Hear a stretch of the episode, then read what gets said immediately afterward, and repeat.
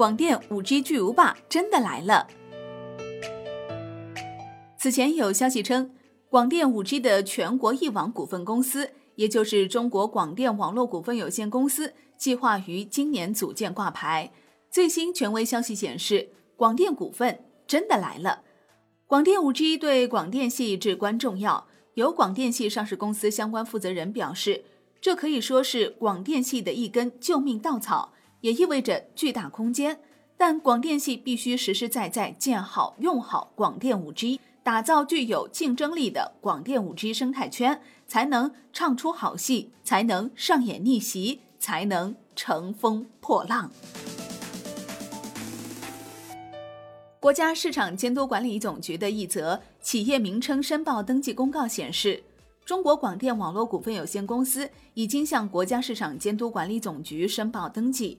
据专业人士介绍，一般来说，国家市场监督管理总局发布企业名称申报登记公告，相当于已经核准通过了。核准之后就可以直接注册，如果直接注册没有别的事情，数个工作日就可以完成注册。当然。广电股份体系庞大，可能耗时相对更久一些，但总的来说，如果顺利，广电股份有望很快与大家见面。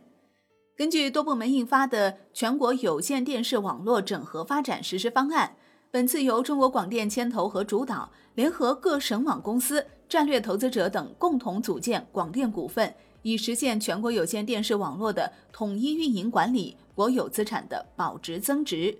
有消息称。计划今年年底之前完成广电股份所有发起人的相关注资工作。实际上，从今年三月起，对于各省广电 5G 平台公司的法律尽职调查、资产评估和审计等工作都在抓紧进行。今年五月，众多广电系上市公司明确将以现金出资方式参与组建广电股份。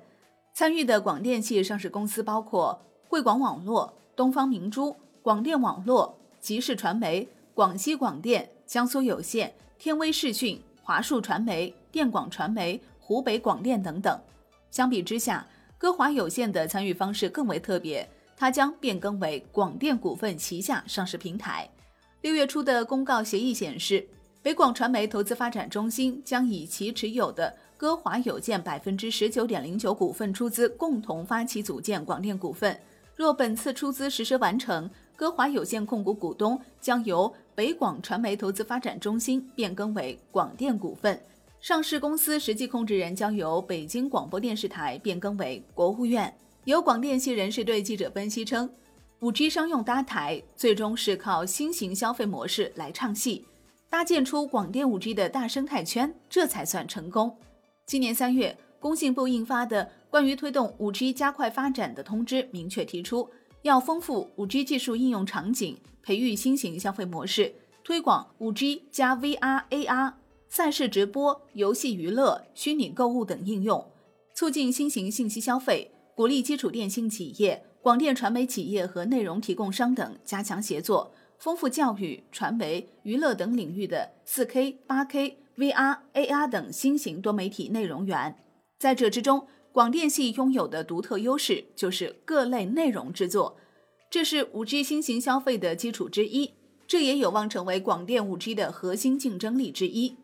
此前，国家广电总局相关负责人表示，二零二零年是广电建设发展的关键年份，五 G 高清视频是广电五 G 商用的热点难点领域，是科技创新的高地，希望发展众人拾柴的合作模式。聚合 5G 产品、技术、人才、项目和市场等方面资源，推动 5G 高清视频多场景应用。国家广播电视总局重点实验室成果快速落地和转化。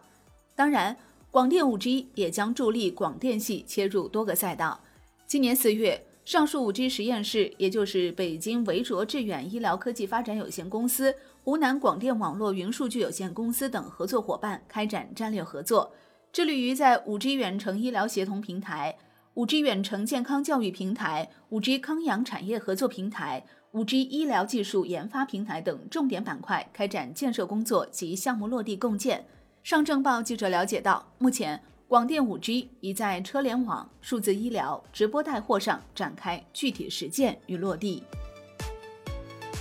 好的，感谢收听。更多内容请打开万德股票 APP，也欢迎您关注转发哦。我是林欢，财经头条，我们再会。